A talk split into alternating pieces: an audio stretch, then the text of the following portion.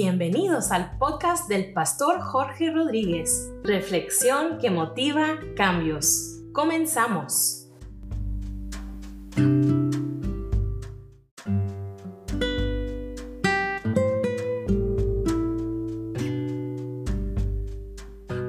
En esta reflexión quisiera usar la experiencia de Israel en el desierto. La palabra desierto en lo natural significa o representa o es un lugar solitario, abandonado, hostil, despoblado, seco o caluroso o desagradable.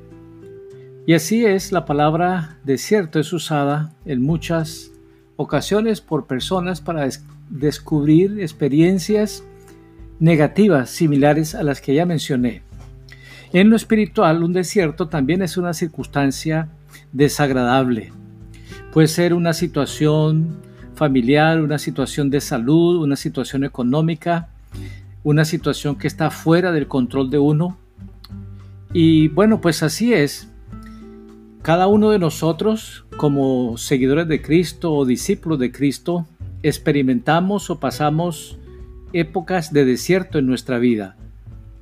Y esta reflexión yo la he llamado después del desierto, porque es realmente de mucho ánimo poder ver cómo después de esta experiencia de Israel en el desierto, lo maravilloso que había, que era la tierra prometida. Y también cuando leemos en la palabra de Dios acerca del desierto que experimentaron diferentes hombres y mujeres de Dios, vemos que después de ese desierto, había algo maravilloso que los estaba esperando. Por ejemplo, Jacob, después de 20 años en el desierto de Arán, allí fue donde Dios integró y formó la familia que llegó a ser más tarde el pueblo Israel y Jacob mismo su nombre fue cambiado a Israel. Para José, después de 17 años en el desierto de, y pruebas que experimentó en la vida, Dios lo llevó a ser el hombre más poderoso después del faraón en Egipto. Para Moisés, después de 40 años en el desierto de Madián, Dios lo sacó de allí para liberar a Israel de la esclavitud.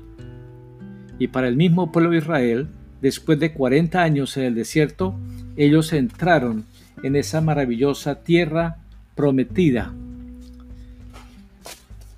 El desierto no está diseñado para destruirnos, así como el desierto por el cual pasó Israel no estaba diseñado para destruir a Israel, sino más bien para prepararlos. Entonces podemos decir que el desierto de Dios no está jamás diseñado para destruirnos ni para hacernos daño. El desierto de Dios más bien podemos decir que es un proceso especial de Dios para nuestro bien máximo. Es en, esta circunstancia del desierto que Dios quiere edificarnos, que Dios quiere que crezcamos, que Dios quiere prepararnos para lo que Él tiene para nosotros más adelante. En el desierto también podemos decir que es un lugar de revelación. El desierto es un lugar de revelación y lo primero que Dios nos revela cuando estamos en el desierto es que Él revela nuestro corazón.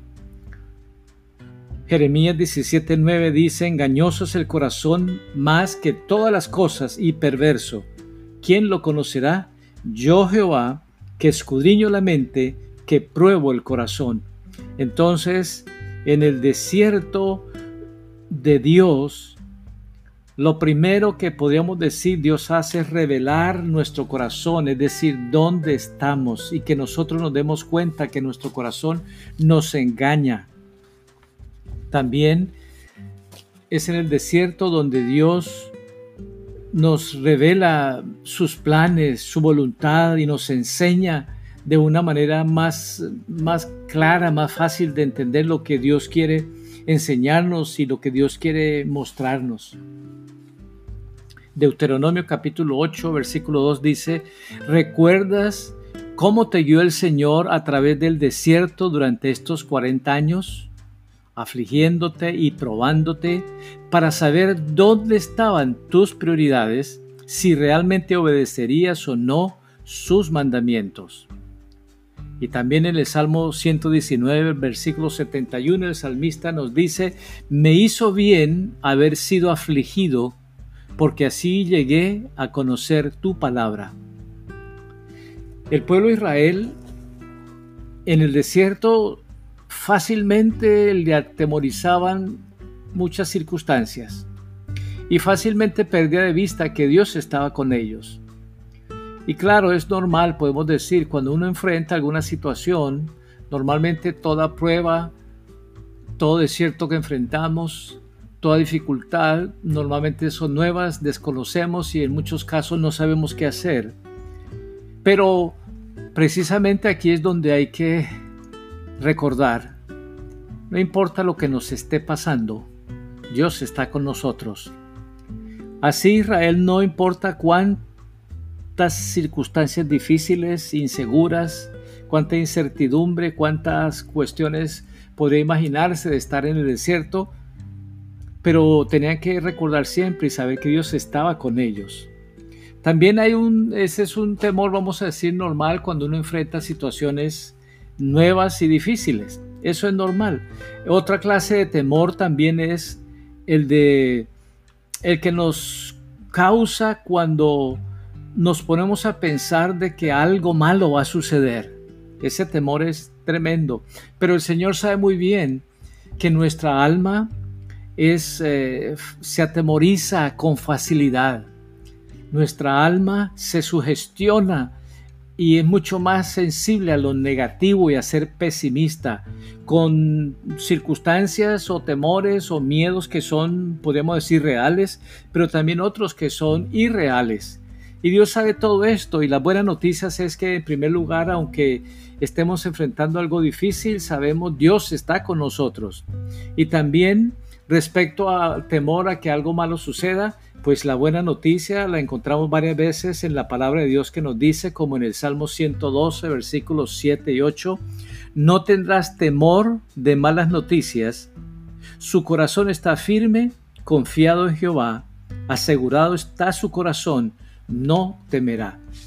Entonces, pues bueno, estas son promesas de Dios. Él está en control de todo. Él sabe muy bien lo que estamos enfrentando. Él sabe muy bien cómo guiarnos y cómo llevarnos adelante. Dios le prometió a Israel que los iba a librar de la esclavitud y los libró. Ellos lo único que tuvieron que hacer fue confiar en Dios, o eso es lo único que tenían que hacer. También Dios les dijo que los iba a llevar a una tierra maravillosa, a la tierra prometida, una tierra que fluye leche y miel. Lo único que ellos tenían que hacer era dejar ser guiados por el Señor, seguir las instrucciones del Señor que le había dicho que los iba a llevar a esa tierra. Y Dios los llevó. Ahora, acá en Deuteronomio capítulo 8, versículos 7 al 9, Dios describe cómo era esa tierra a su pueblo Israel a donde Él los iba a llevar.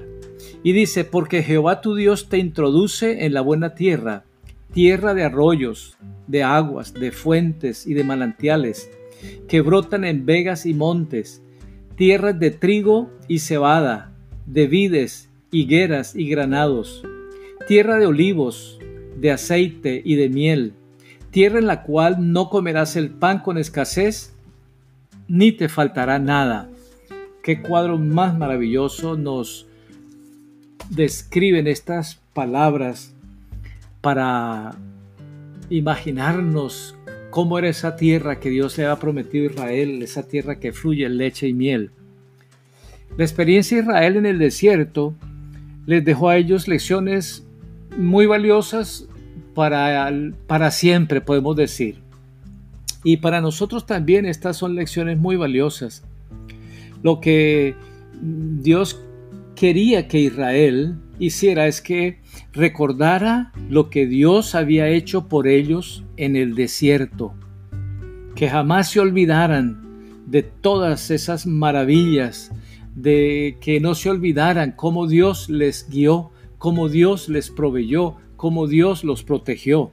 Deuteronomio capítulo 2 y versículo 7 dice, Bien saben ustedes que el Señor su Dios los ha bendecido en todo lo que han emprendido, y los ha cuidado por todo este inmenso desierto. durante estos 40 años, el Señor su Dios ha estado con ustedes y no les ha faltado nada. Y así fue.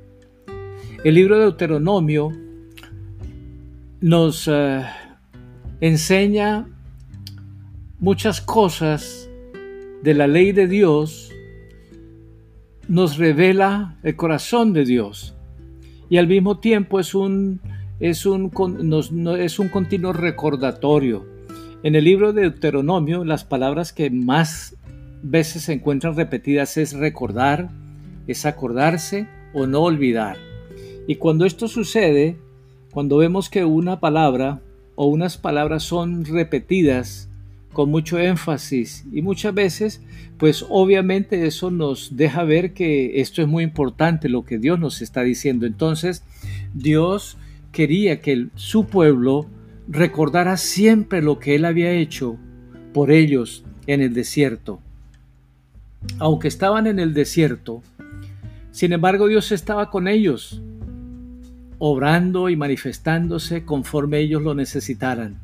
Dios les proveyó alimento, Dios les proveyó agua, Dios les proveyó una nube que iba adelante, que los guiaba, que les cubría también.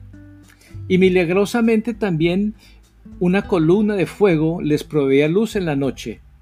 También leemos en Deuteronomio 8.4 y, Deuteronomio 29.5 que las ropas y el calzado de ellos no se les envejeció en esos 40 años y sus pies tampoco se hincharon. Y Dios los mantuvo sanos.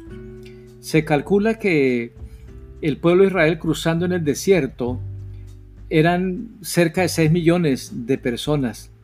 Y Dios les alimentó y Dios les proveyó agua y les proveyó todo esto porque están en un lugar donde ellos no podían hacer absolutamente nada para conseguir nada de estas cosas, pero Dios fue fiel y les proveyó alimento, agua, protección, luz y muchos milagros y maravillas Dios hizo para cumplir su palabra y porque amaba a su pueblo Israel y porque había determinado sacarlo de la esclavitud de Egipto y llevarlo a una tierra maravillosa donde fluía leche y miel.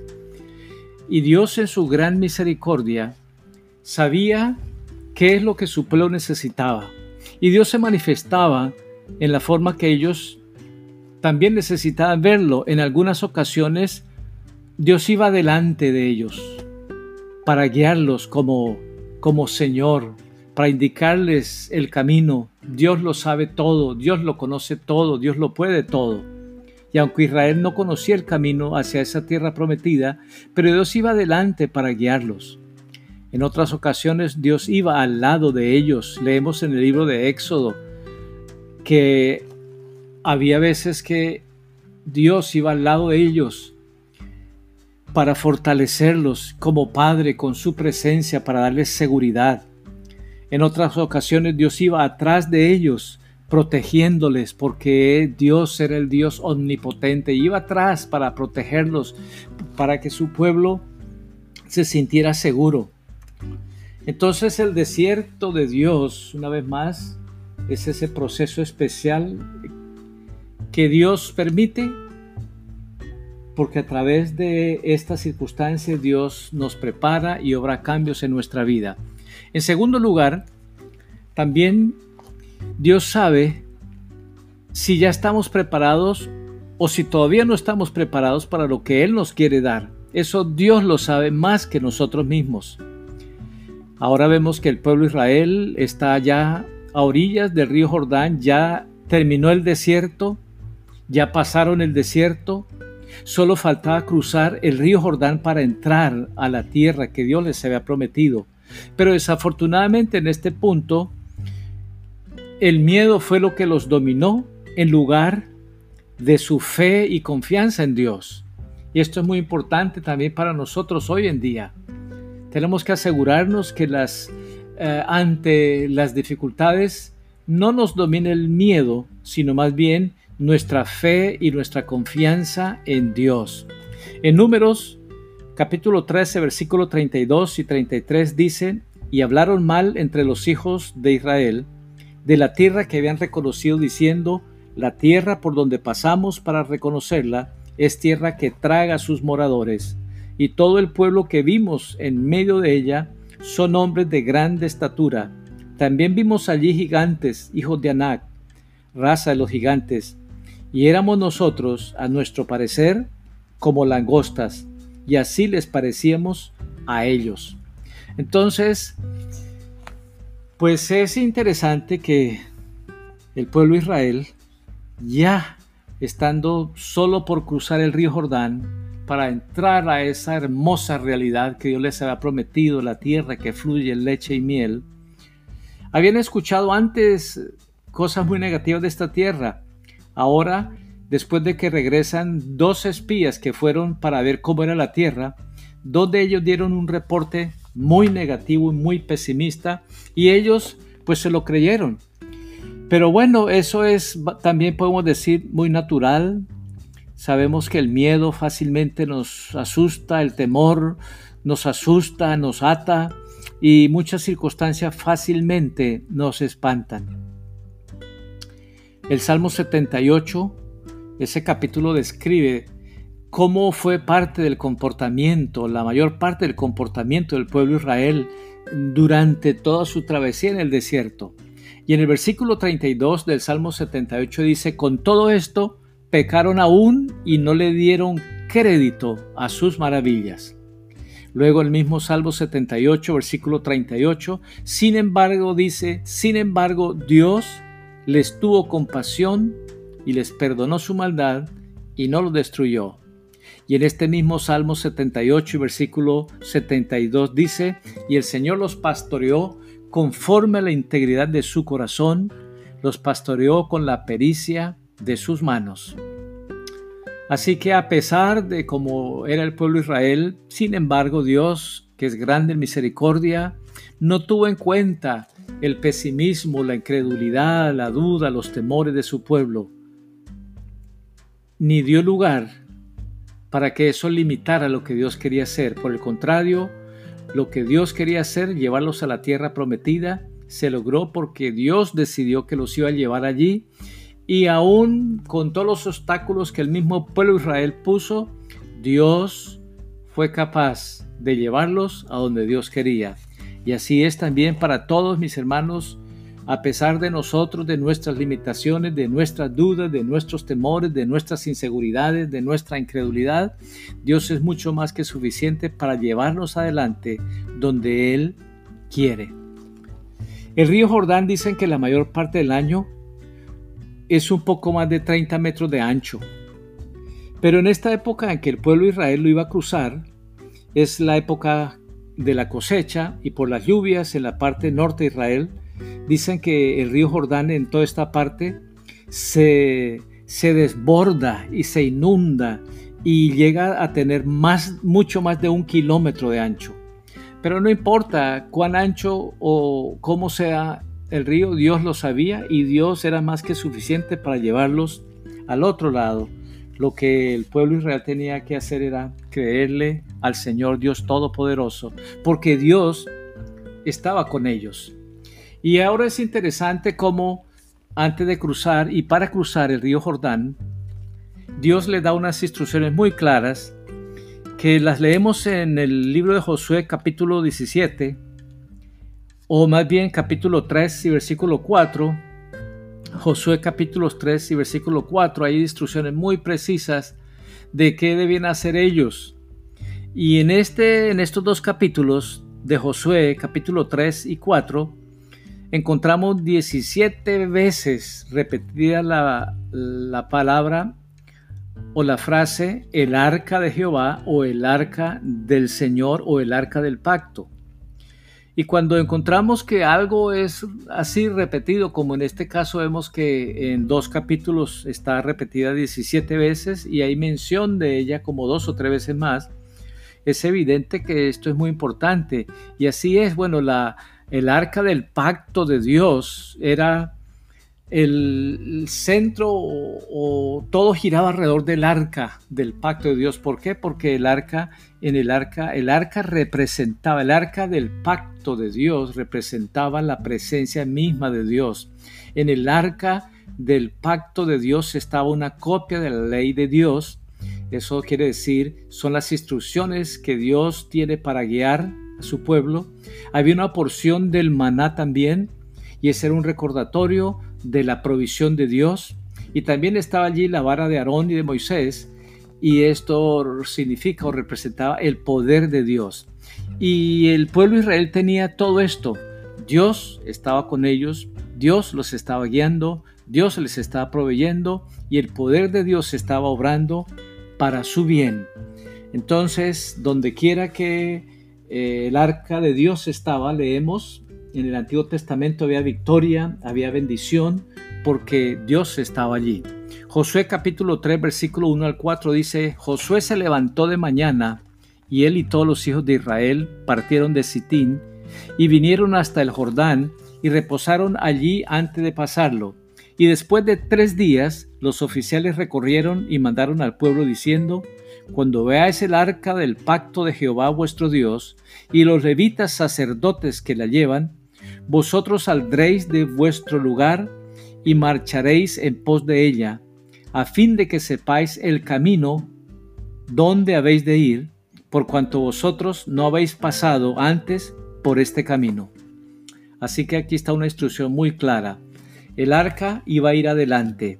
El arca llevada por los sacerdotes son los que iban a pisar el bordo del río Jordán, iban a ir adelante y el pueblo de Israel tenía que simplemente seguirles. Josué capítulo 3 versículos 6 y 11, y habló Josué a los sacerdotes diciendo, Tomad el arca del pacto y pasad delante del pueblo. Y ellos tomaron el arca del pacto y fueron delante del pueblo. Y he aquí, el arca del pacto del Señor de toda la tierra pasará delante de vosotros en medio del Jordán. Después, la instrucción dada por Dios es que el arca iba a estar también en medio de ellos.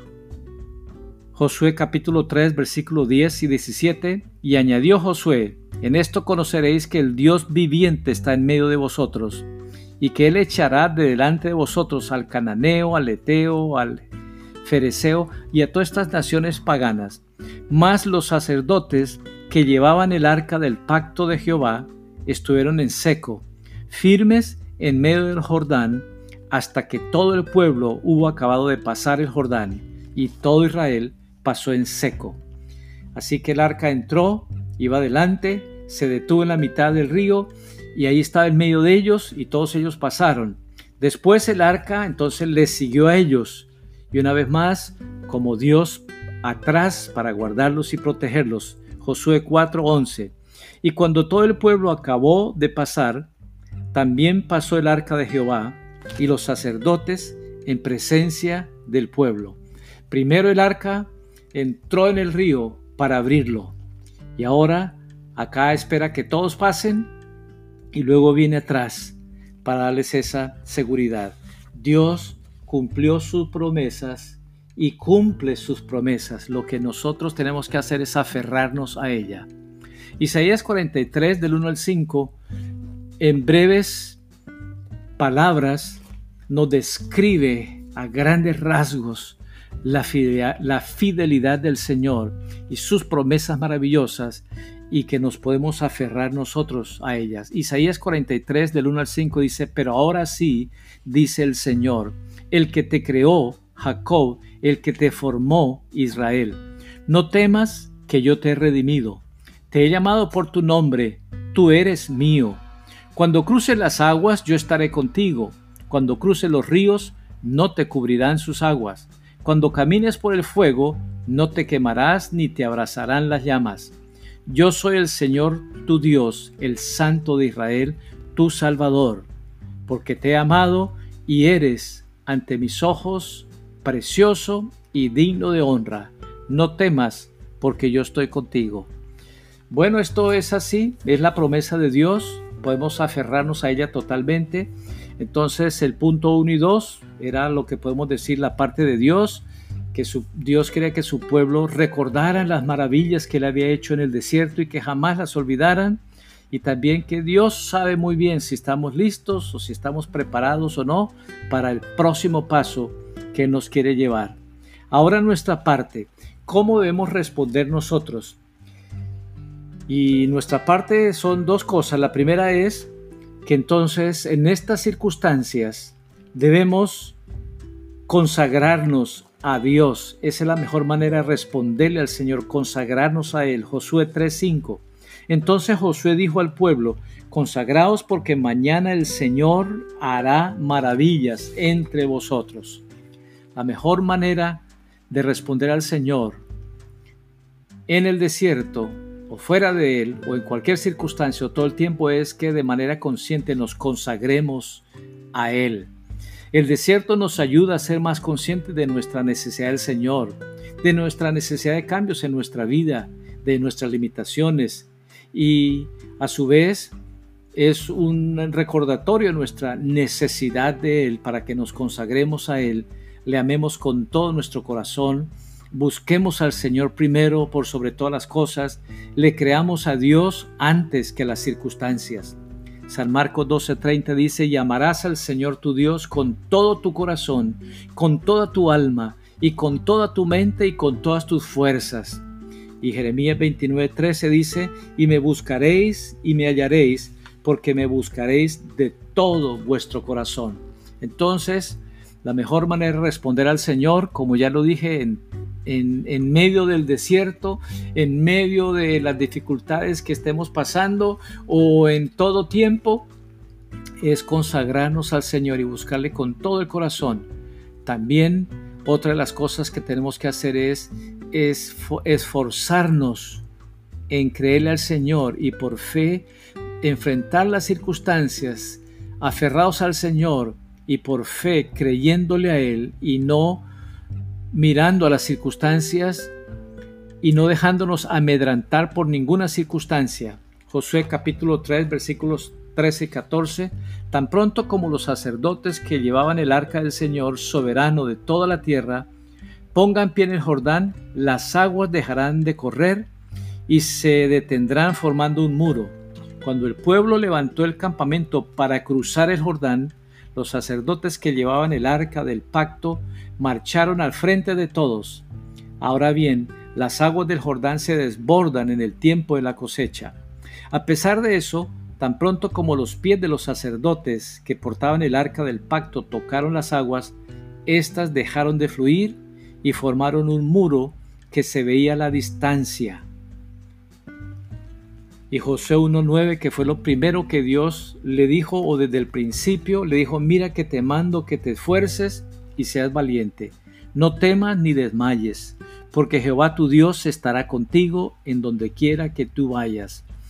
Esta es, el, vamos a decir, la misma promesa de Dios, pero al mismo tiempo es una lección para nosotros. Necesitamos consagrarnos a Dios. De esta manera vamos a enfrentar mejor las dificultades que tengamos por delante o vivir mejor como Dios quiere. No importa si no estamos pasando un desierto, pero necesitamos consagrarnos a Dios y asegurarnos de que diariamente nuestra vida está consagrada, dependiendo, confiando en el Señor y también esforzarnos, no rendirnos ante cualquier prueba, ante cualquier dificultad, no rendirnos ante lo desconocido, no amedrantarnos ante las dificultades, porque Dios está con nosotros entonces, mis hermanos, les animo, si en este momento estás pasando alguna dificultad, alguna prueba, algún desierto, en primer lugar, sepa que el Señor está contigo. Y en segundo lugar, aférrate al Señor, aférrate a sus promesas y con todo su corazón confíe en el Señor, que Dios va a intervenir, Dios va a cambiar esas circunstancias difíciles y a través de esas circunstancias difíciles Dios va a hacer una obra maravillosa en tu vida. El Señor me los bendiga.